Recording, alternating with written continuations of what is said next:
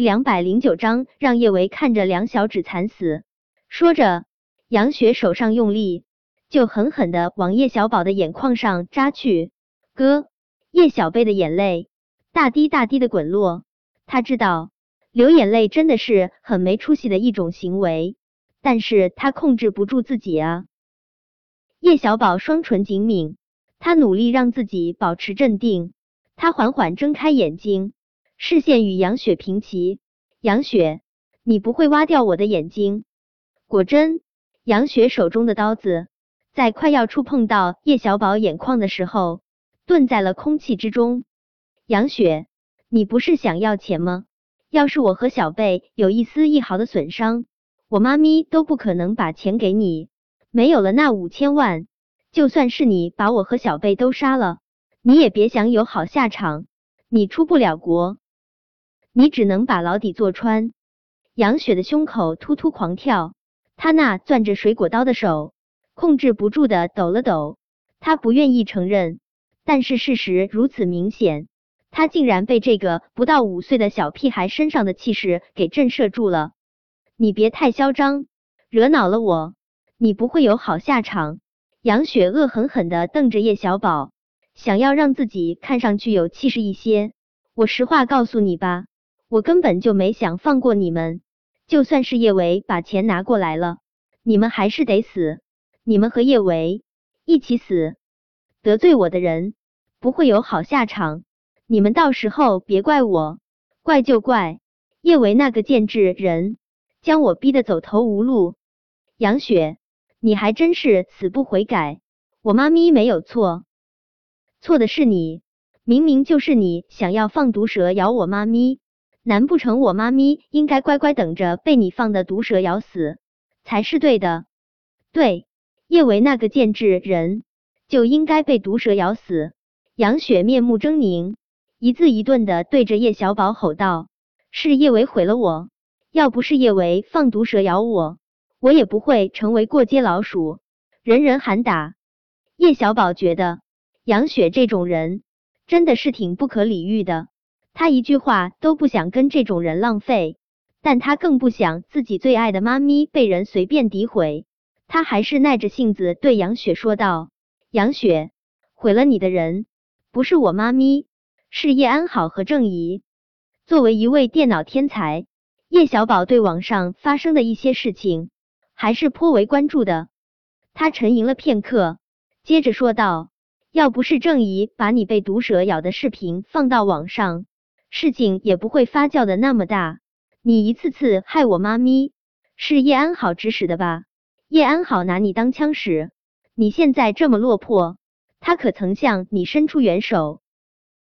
倒是我妈咪，你被毒蛇咬了，我妈咪还帮你扎了几针，防止毒性扩散。”否则，现在你早就只是一具尸体了。听了叶小宝的话，杨雪不由得陷入了沉默。他承认这个小屁孩说的话也是有一定道理的，可是那又怎么样呢？他就是恨叶维啊！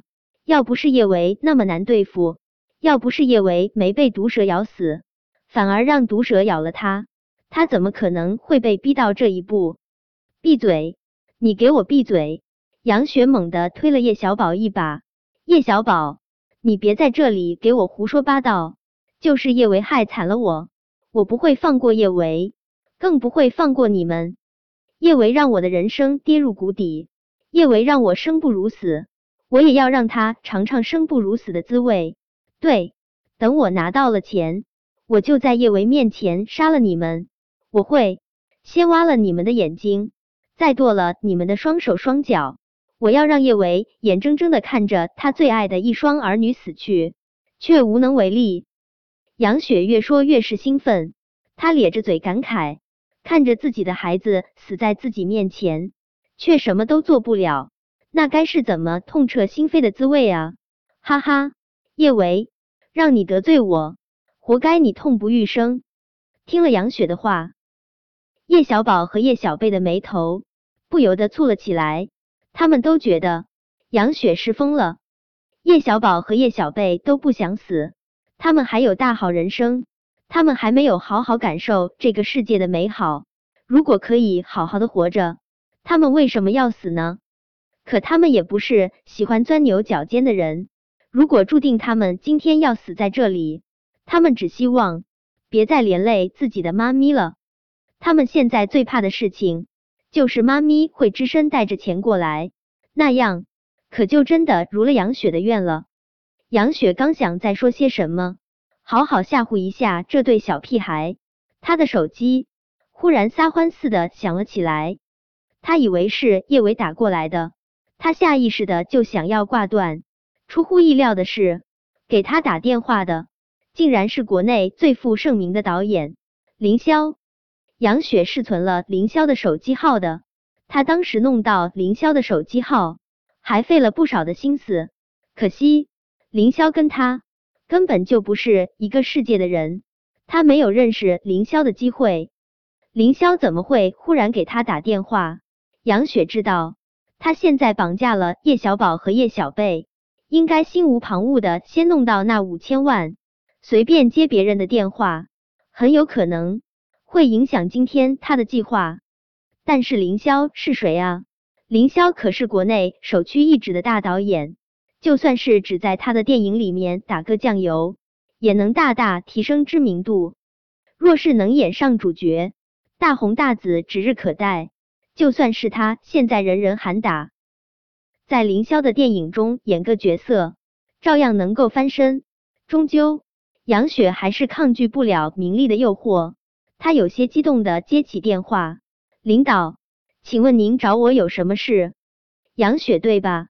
凌霄的声音之中带着惯有的冷淡与嚣张，但听他这么说话，别人不会觉得不舒服，仿佛他那样的人就应该这般的嚣张不可一世。对。我是杨雪，杨雪的声音激动到了极致。领导，你真的是找我吗？搞笑，我不是找你，我给你打电话做什么？你觉得我有那么闲？听出凌霄声音中的不悦，杨雪连忙陪笑。是啊，领导您日理万机，怎么可能会闲呢？杨雪，我不跟你废话，我最近要筹拍一部电影，秦界。我想请你做我的女主角。顿了顿，凌霄又接着说道：“我看过你拍的公 MV，你的形象很符合我的女主角。我不管你有什么负面信息，只要你演好我的戏，我就会捧你。”哇！凌霄话音刚落，叶小宝和叶小贝哇的一声就同时大哭了起来。本章播讲完毕，想提前阅读电子书内容的听友。请关注微信公众号“万月斋”，并在公众号回复数字零零幺即可。